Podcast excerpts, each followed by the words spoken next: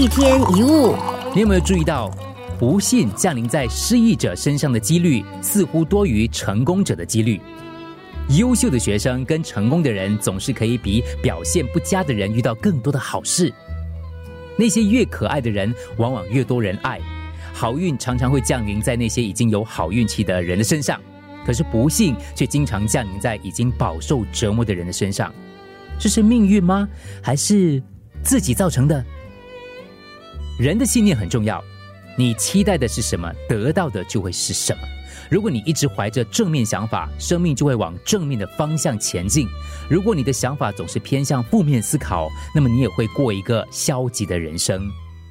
觉得自己很不幸的人很难有好运，因为就算有好事发生，你会怀疑我不相信的。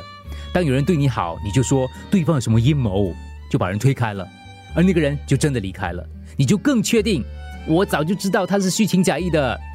很多人应该有这样的经验：走进一间全部都是陌生人的房间，如果你在进入房间之前这么想，这里的人看起来不好相处，一定不喜欢我，会排斥我。如果你这么想，一定会预言成真。你一定觉得会被排挤，被品头论足。反过来，进入之前你是这样想的：这里的人应该都很友善吧？认识他们应该很有意思。结果一定会大不相同。这就是为什么有人说，不善与人相处的人到哪里都会认为别人难以相处；善于与人相处的人，见到任何人都会与人相处融洽。我们对别人和对生命的看法，都会变成真实的际遇。如果你相信有人老是跟我作对，你一定老是遇到找你麻烦的人。所以千万要留意你的想法。好命不是天注定，而是你的决定。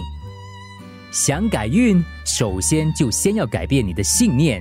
你必须先相信会有好事发生，然后好事才可能会降临。